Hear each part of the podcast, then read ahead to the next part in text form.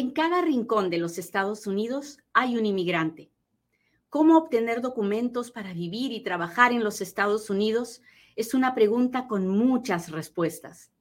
Yo soy Katia Quiroz, abogada de inmigración, y en Inmigrando con Katia encontrarás todas las respuestas. En los Estados Unidos, uh, uno puede trabajar independientemente, o sea, por su cuenta, uno puede trabajar como un empleado de planilla, uh, que quiere decir que usted toma el título de empleado de una empresa y la empresa a usted le paga por el trabajo que hace para la empresa, uh, ya sea quincenalmente, mensualmente, semanalmente, con un cheque que le decimos un cheque de payroll o de planilla. La otra forma, como trabajador independiente, usted puede trabajar por cash, usted puede trabajar por un cheque a, su nombre, a su nombre individual, o si usted crea una empresa, el, que le al que usted le haga el trabajo le puede pagar con un cheque a nombre de la empresa. ¿Hasta ahí estamos claros o se lo vuelvo a repetir? Porque tal vez fui demasiado rápido.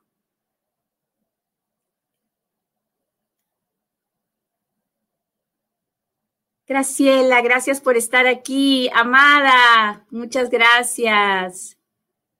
Atlanta, Georgia, presente. Hola, Edgar. ¿Cómo están? Gracias. Javier dice, estamos claros. Muy bien. Y doctor Relámpago dice, repetir, repetir. Ok. Entonces, en los Estados Unidos, uno puede trabajar de dos formas. Uno puede trabajar como un empleado o puede trabajar independientemente. ¿Ok? Como empleado independiente. Si trabaja como empleado de una empresa, usted tiene que recibir un cheque de la empresa que es su pago por su trabajo. Ese cheque está dentro de una planilla de empleados. A ese cheque le llamamos un cheque de payroll. Payroll es la planilla. Ese cheque tiene que ser de la empresa a usted y tiene que tener las deducciones de ley. Y vamos a hablar hoy día de las deducciones de ley que son su responsabilidad. Ahora, la otra forma de trabajar es de manera independiente. ¿Y cómo se trabaja de manera independiente? Pues ya sea porque usted crea una empresa y usted ofrece los servicios de su empresa y quien los utilice le paga a su empresa, no hace un cheque a nombre de usted, sino a nombre de la empresa. O usted trabaja independiente como un individuo independiente, como un contratista independiente, y cuando usted ofrece sus servicios, quien tome sus servicios le paga con un cheque a nombre de usted. Ahora sí, estamos claros. Muy bien. ¿Qué pasa en, las dos situaciones, ya sea que trabaje independiente o que, trabaja, o que trabaje como empleado? Yo tengo, tengo derecho a un pago, ¿no es cierto? Porque estoy haciendo un trabajo y por lo tanto tiene que haber un pago, una remuneración. Pero de ese pago yo tengo responsabilidades con el gobierno. Sí, vamos a hablar de las tres responsabilidades básicas de un empleado cuando es empleado de una empresa y la empresa le va a pagar con un cheque de planilla. Primero vamos a hablar del cheque de payroll, el cheque de planilla, donde le tienen que hacer tres descuentos de ley a cualquier empleado en los Estados Unidos con papeles, sin papeles, con permiso, sin permiso, con residencia, sin residencia, ciudadano, no ciudadano. Hay tres descuentos de ley. Ok. Si usted ya sabe cuáles son, a ver, escríbamelo. A ver, quiero saber cuántos aquí saben cuáles son los tres descuentos de ley que se le tiene que hacer a cualquier empleado en los Estados Unidos sin importar su estatus migratorio, sin importar su estatus legal. A ver, muchachos. Marin, Leti dice Seguro Social. Muy bien, el Seguro Social es uno de ellos. Otro, otro. ¿Quién se conoce otro? Javier también me puso el seguro social. Carlos dice medical. se llama parecido a medical, se llama Medicare. Medicare. Um, ok, Diana Frankis dice Medicare. El FICA es el seguro social, Amari. Sí, y Olga dice de los taxes. El federal, dice eh, Argueta. Sí, el federal. El federal es el Federal Withholding, que es los, los impuestos. ¿Ok? Entonces, muy bien, muchachos, están prestando atención. Tres descuentos de ley. Medicare, Seguro Social y el Federal Withholding, que es, son los taxes, los impuestos. ¿Ok? Entonces, cuando una persona trabaja en los Estados Unidos, recibe, le dicen que le van a pagar 100 dólares. Cuando recibe el cheque, no son 100 dólares, son ochenta y tantos o noventa y tantos. Y cuando va a mirar su cheque, se da cuenta que le han descontado. Y le han descontado para pagar tres cosas. El Medicare, el Seguro Social y, el, y, los impuestos. ¿Ok? So, no todo lo que me quitan es impuestos. No. Cuando usted mira su cheque y dice, ay, los impuestos me están matando, no, no es, no es cierto. Tal vez lo, lo que más le, de las tres cosas, lo que es más caro son los impuestos, eso sí es cierto, pero no todo lo que le descuentan es impuestos. Ok, ¿quiere que le cuente de qué se tratan esos tres? Póngame un emoji que levante la mano, póngame un dedito, póngame un corazoncito, mis amigos de TikTok. ¿Cómo están? Mándenme sus diamantitos a mis amigos de Instagram, mándenme sus etiquetas. Cada vez que usted hace cualquier cosa por interactuar conmigo, el video se ve con más personas. Así que, hola, doctor Relámpago, gracias. G87 Aldana, muchas gracias por estar aquí. Susi Morales, ¿cómo estás? Susi Banda, gracias. Ingrid dice, you got this. Gracias, Ingrid, gracias. Está interesante el tema, ¿verdad? Con machúquele el botoncito ese donde en sus redes sociales usted ve un corazoncito, machúquele ahí. Usted ve un dedito para arriba, machúquele ahí. Porque así es como el, el, ya no se llama Facebook, el Meta y el TikTok y todos hacen que el video se vea con más personas. Muy bien. ¿Qué es el seguro social? Ah? Porque todo el mundo habla del seguro social. ¿El seguro social es la tarjeta? No, muchachos. El seguro social, hay una tarjeta del seguro social, pero el seguro social no es la tarjeta. El Seguro Social es un programa federal del gobierno federal que cubre a todos los Estados Unidos. Es un programa federal de seguro médico. Eso es el Seguro Social. Es un programa federal, ah, perdón, ese es el Medicare. El les voy a explicar qué es el Medicare. El Medicare es un programa federal de seguro médico. Por eso se llama Medi, de médico, Care es cuidado. Medicare es cuidado médico, ¿ok? El seguro social, el seguro social y el Medicare son diferentes. El Medicare es el seguro médico y el seguro social es un programa que proporciona asistencia financiera a personas que cumplen ciertos requisitos. Por ejemplo, cuando se están jubilando, cuando ya terminaron su etapa de trabajo, cuando están discapacitados, o cuando son viudos o son huérfanos de, alguien que ha fallecido. Entonces, Medicare es un programa de seguro médico. Seguro social es un programa de asistencia financiera. ¿Hasta ahí estamos claros? Hablemos más a fondo del Medicare, ¿ok? Porque usted ha oído hablar tal vez del Medicaid o del Medical, porque son cosas diferentes, pero todas dentro del mundo del Medicare. Entonces, ¿por qué todos los meses, cuando me dan mi cheque, me descuentan del Medicare?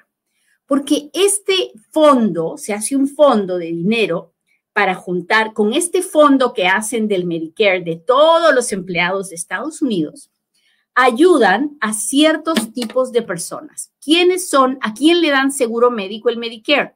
se lo dan a las personas mayores de 65 años. Si usted es legal en los Estados Unidos y pasa de los 65 años y se retira, deja de trabajar, deja de generar ingresos, entonces en ese momento el gobierno le da el Medicare.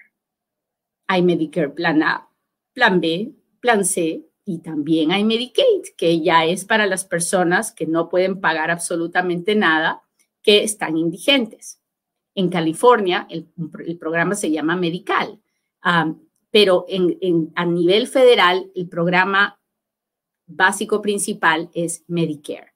Y por eso usted va a ver en su cheque que le descuentan para el Medicare. Ahora, si usted no tiene documentos legales y usted dirá, pues a mí nunca me lo van a dar porque yo no tengo papeles. Muy cierto de todo, es muy cierto. Si usted nunca arregla papeles, usted nunca podrá utilizar el Medicare. Pero, y como usted no tenía permiso para trabajar en los Estados Unidos, entonces lo menos que puede hacer es contribuir a ese fondo, ¿no le parece? Ay, sí, Katia, qué bárbara eres. ¿Cómo dicen las cosas así? No, pues es que es en serio. Si usted va a trabajar en los Estados Unidos y no tiene permiso para trabajar, pues usted está violando la ley. No puede reclamar sobre algo que ha empezado mal, ¿verdad? y la verdad es que yo veo muy, muy, pero muy, muy pocas personas que se quejan de pagar las responsabilidades de todos los trabajadores en los Estados Unidos. Por el contrario, la mayoría de personas indocumentadas que trabajan muy duro no tienen ningún problema en pagar por, su, por esta responsabilidad porque entienden que es, es para un bien común. Entonces, ¿quién recibe Medicare? El que es mayor de 65 años. Es un seguro médico. Les ayuda a pagar hospitalización, medicinas, ah, tratamiento con los doctores. ¿Quién más recibe Medicare? Pues también lo reciben las personas que están discapacitadas, sin importar qué edad tengan. Pueden ser niños, pueden ser adultos, pero sin importar su edad, si está discapacitado, va a recibir el, seguro médico del Medicare. ¿Hasta ahí estamos claros? Hay un grupo más de personas que recibe Medicare, que son las personas que tienen una enfermedad renal terminal. Cuando necesitan un trasplante de riñón o cuando reciben diálisis, esas personas también pueden recibir el Medicare porque están dentro de este grupo especial de personas. Hemos hablado ahorita a detalle del Medicare. ¿Hasta ahí estamos claros? Cuéntemelo todo.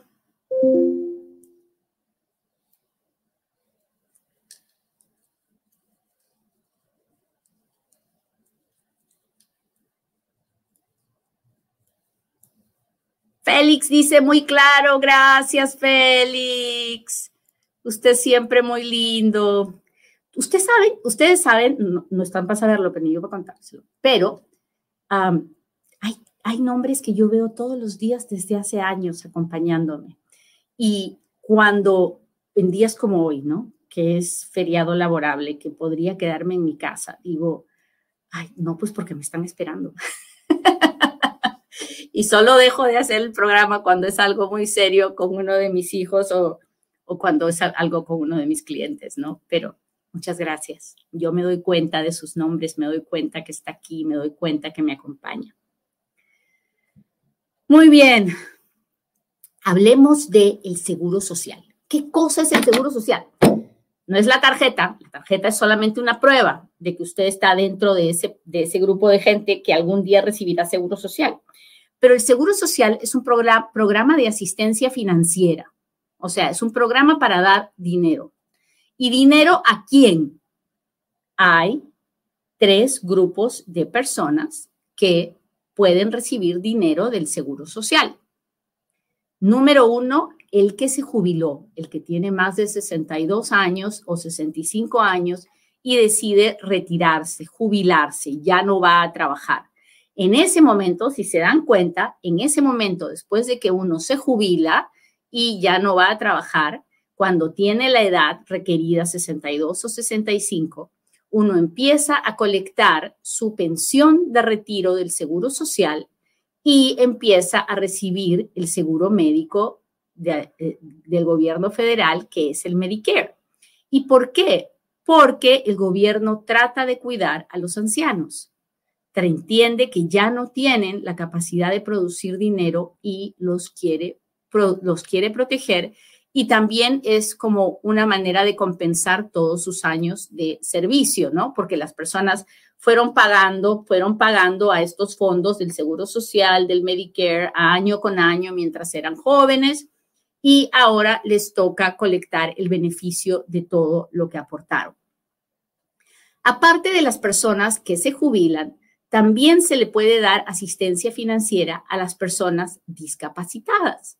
Igual que en el Medicare, si una persona tiene una discapacidad, entonces puede recibir asistencia financiera del el Seguro Social. Por último, las personas que se han quedado viudos o viudas o huérfanos de un papá o una mamá. ¿Por qué? Porque esta persona que fallece es alguien que ha aportado al Seguro Social y que nunca colectará una pensión de jubilación, ¿verdad?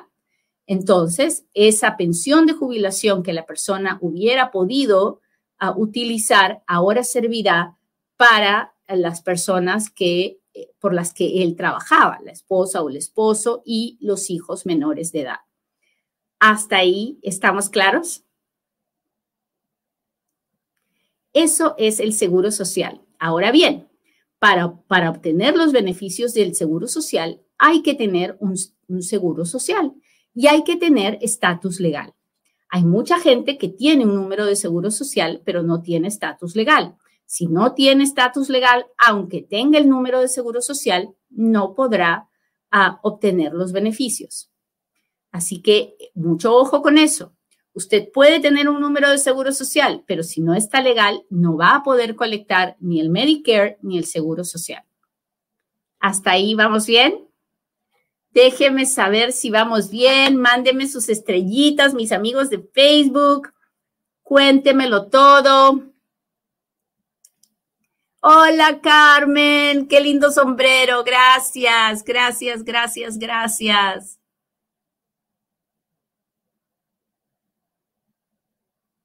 Hola, hola, hola. Saludos de Tennessee. Si tienes TPS, ¿puedes colectar seguro social? Sí, porque usted tiene un número de, de seguro social y usted tiene algún tipo de estatus legal, tiene TPS, puede colectar. Ahora bien, si algún día se queda sin TPS, se queda indocumentada, va a dejar de colectar. Muy bien. Mándenme las estrellitas, los diamantitos. Hola, mis amigos de Instagram. Cada vez entran más. Muchas gracias, muchas gracias. Se miró bien mexicana con sombrero, sí, pero me veo linda, ¿sí o no? mentira, mentira. Ah, nos mira desde Arkansas. Ahora sí, hablemos del el Federal Withholding. ¿Qué cosa es el Federal Withholding? Bueno, el Federal Withholding es el tax, el impuesto. O sea, por el, por el privilegio de trabajar en los Estados Unidos, tú ganas tanto dinero, pero una parte de ese dinero se lo tienes que pagar al fisco se lo tienes que dar a Hacienda, la SUNAT, como se llame en su país. Una partecita de tu dinero hay que dársela al gobierno. ¿Y de qué depende la cantidad que yo tengo que pagar? Porque nosotros tenemos unas tablas y entonces el gobierno dice, si ganas hasta esta cantidad, me tienes que pagar 10%, pero si ganas entre esta cantidad y esta otra, 18.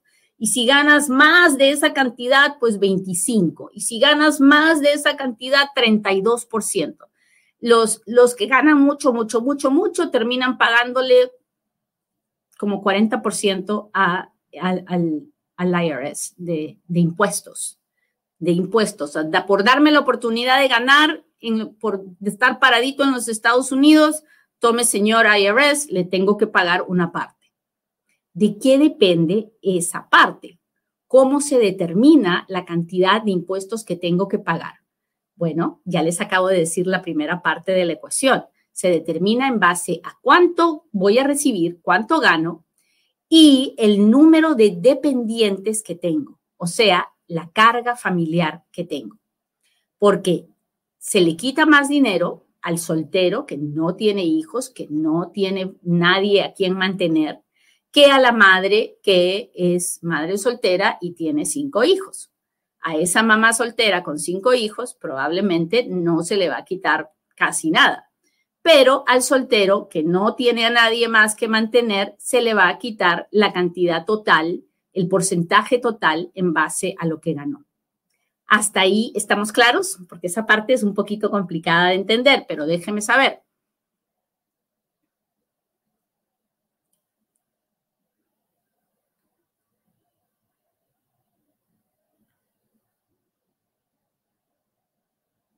Hola, hola.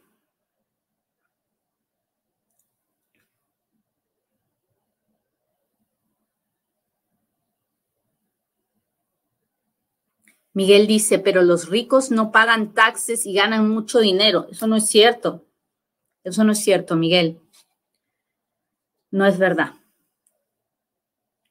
Hay, hay, yo sé que hay mucha confusión acerca de eso, porque usted puede mirar que hay personas multimillonarias como el señor Trump que se valen de un montón de cosas para no pagar impuestos, pero no, es, no es así. Cuando usted tiene que mirar, por ejemplo, los profesionistas que ganan más dinero, ¿quiénes son? Los médicos, los arquitectos, los dentistas, los abogados, ¿verdad? Esa, esa gente puede ganar dos, tres millones de dólares al año y generalmente el 30 al 40% de ese dinero ellos se lo pagan al IRS. No hay manera de escaparse. Ahora, ¿quiénes son los que encuentran argucias para no pagar impuestos? Estamos hablando de corporaciones, sobre todo corporaciones muy, muy, muy grandes, que de una u otra forma tienen tienen muchos, muchos pasivos, o sea, muchas propiedades, muchas cosas que pueden generar ingresos como pueden generar pérdidas. Y entonces, si generan mucha pérdida, entonces eso se quita de la cantidad de impuestos. Pero en general, el 1% de la población, que son la gente rica, ah, son los que más impuestos pagan. ¿Para qué le voy a decir que no? Sí, sí. Uh,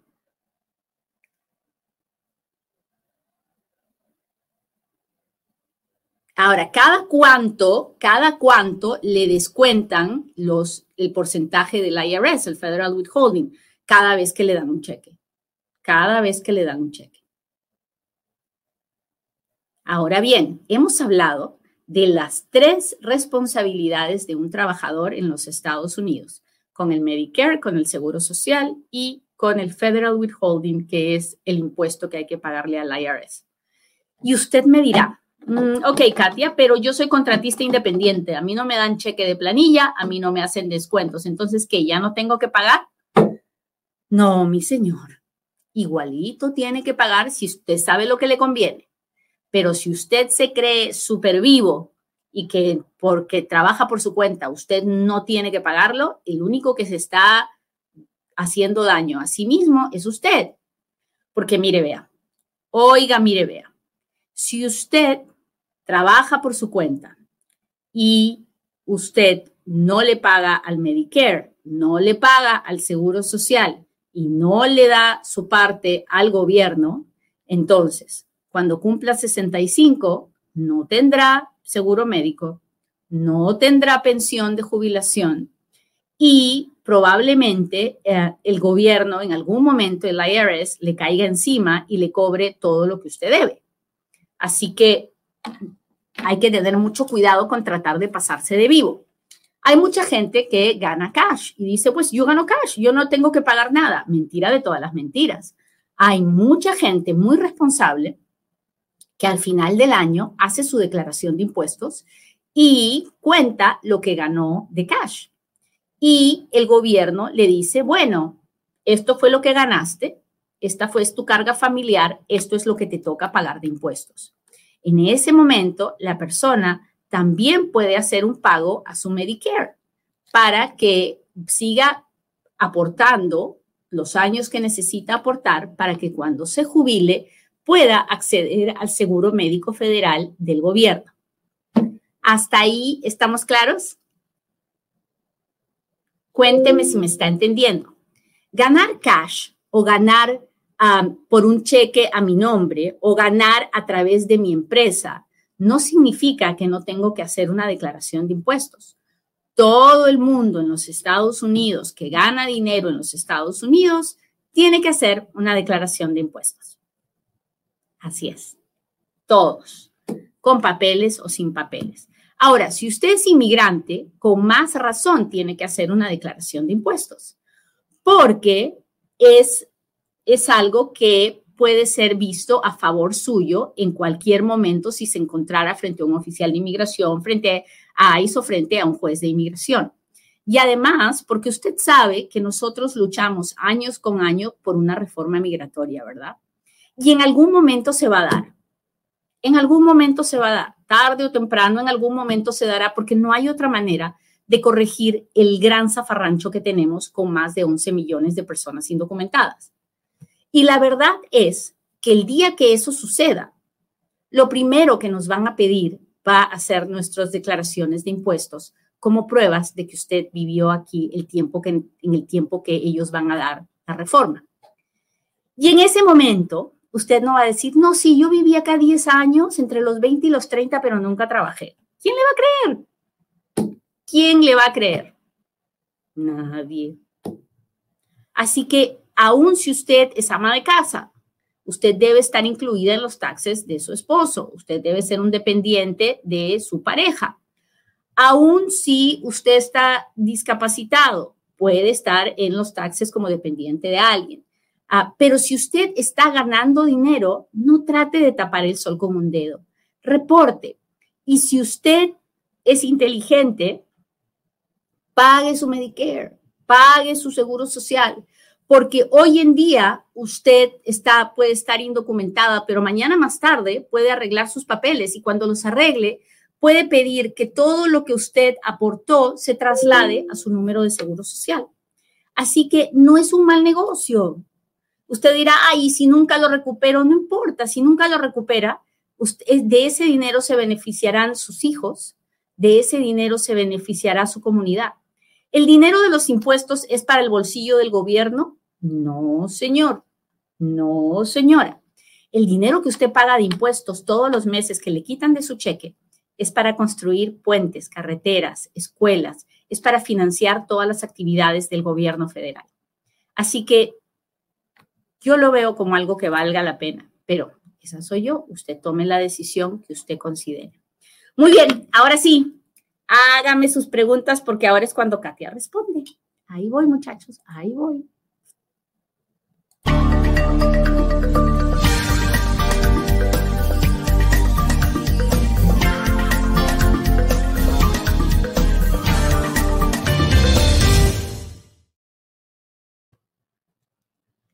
Aquí estoy, aquí estoy.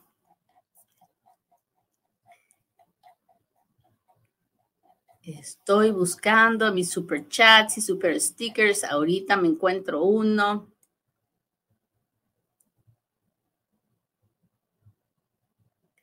Aquí hay.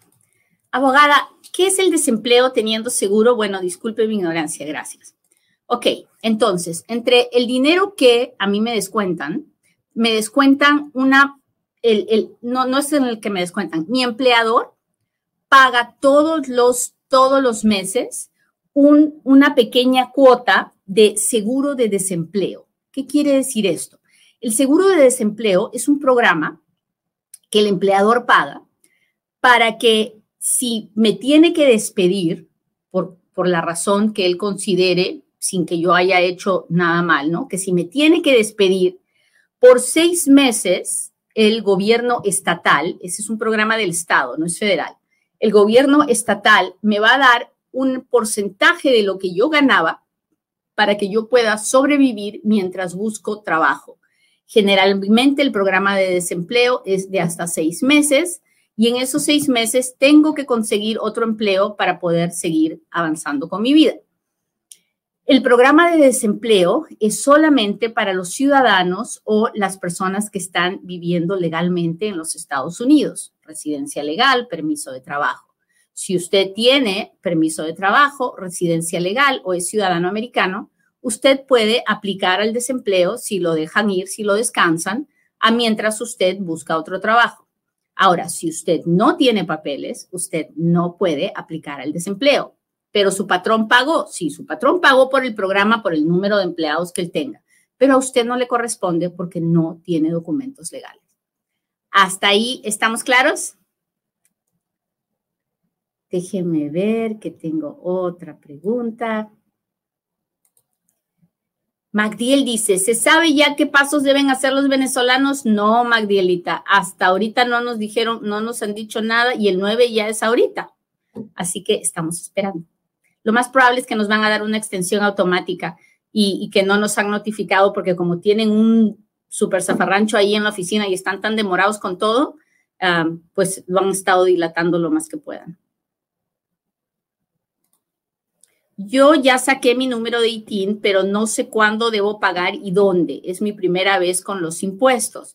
Pues el, no sé si usted es un empleado, no sé si usted es un trabajador independiente, eso no le puedo contestar su pregunta de cuándo. Mi consejo es que llame a Futuro Tax y les pregunte a uno de nuestros preparadores para que él le haga todas las preguntas que le tiene que hacer y le pueda decir. Futuro Tax es el centro de preparación de impuestos que yo tengo para inmigrantes y sus familias y usted puede entrar a futurotax.com y encontrar toda la información. Déjenme ver, mis amigos de TikTok, ¿cómo están? Hola, soy de Venezuela. ¿Se puede viajar dentro del... Ay, ya lo perdí, ya perdí la pregunta, muchachos. Dentro del país con el pasaporte vigente, pero no tienes visa. No, yo no lo haría. Si usted está indocumentado, yo no le aconsejo meterse al aeropuerto porque el aeropuerto es una zona federal donde está la patrulla fronteriza. Hola, Amadeus, gracias. Ah, ¿Puedo cambiar la dirección de mi anfitrión que tenía para llegar a Estados Unidos por otra sin afectar mi trámite migratorio? Ah, de poder puede, pero ah, de poder puede. No creo que le afecte el trámite migratorio en nada. ¿Se puede hacer ciudadano con un shoplifting? Si pasó en los últimos cinco años, no. Y si, y si es el único en toda su vida, después de cinco años, sí, pero si tiene más de uno, ya no, ya es deportable. Ah, déjeme ver otra pregunta.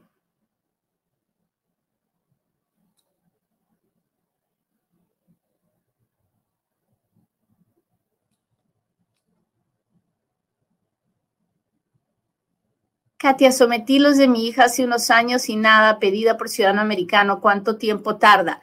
No sé, pues, Dani, porque no sé si, si la niña está aquí, si la niña está en su país. Si está en su país y su país es México, estamos hablando de dos a tres años. Y si, y si es otro país, dependiendo de cuán, de cuán tardados estén con, las, con los consulados, tal vez tres o cuatro, depende. Ah, Marcelita dice, doctora, quisiera saber cómo actuará la justicia con mi hijo de 18 años que está en migración y nosotros ya estamos aquí. ¿Eso, no, eso nos perjudicará? Ah, no lo sé, Marcelita. No sé en qué condición están, no sé nada. Así que es algo que tienen que hablar con un abogado en persona. Espero que hayan buscado un abogado que pueda ir a mirar a su hijo al centro de detención y ver si hay alguna manera de sacarlo bajo fianza. Hola, me deportaron del aeropuerto de Atlanta por haber trabajado el año pasado con visa de turista. ¿Qué debo hacer? Castigo de cinco años. ¿Puedo entrar con, ciudadana, con ciudadanía europea? No, Maximiliano. Una vez que usted se le ha cancelado la visa de turista y le han dado un castigo de cinco años, ese castigo de cinco años permanece con la ciudadanía que usted tenga, con cualquier ciudadanía que usted tenga. Así que no trate de venir con un pasaporte europeo porque va a ser detenido y devuelto otra vez al país que, del que usted venga. mucho cuidado con eso, no lo haga. DACA se puede aplicar por primera vez, todavía no, estamos esperando.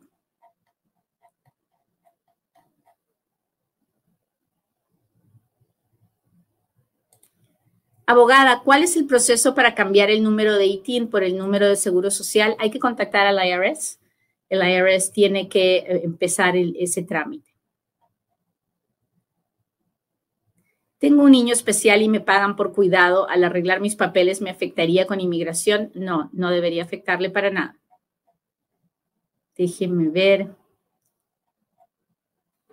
Mis amigos de TikTok. Acá estoy, acá estoy. Ya me llegó la Green Card. ¿Cuándo se ¿Cuánto se tarda en llegarme el seguro social? Ah, generalmente dos a tres semanas. Ah, ¿Cuánto se demora la visa U? En este momento, seis años. Ah, vivo fue, a ver, soy de Colombia. ¿Hay posibilidades de emigrar a los Estados Unidos, entregarse y pedir asilo? No entiendo su pregunta. Si, me pregunta si puede entregarse y pedir asilo, sí. Si me pregunta si le van a dar el asilo, el 97% de las aplicaciones de asilo son negadas en los Estados Unidos. Si me pregunta usted si será es parte del 3% que se aprueba, no lo sé porque no conozco su caso. Tiene que hablar con un abogado en persona. Ah, ¿Qué beneficio hay tener asilo y TPS? Son cosas completamente diferentes. Ah, cuando una persona tiene asilo, porque ya le dieron el asilo, no necesita el TPS, porque al año de tener asilo va a pedir la residencia.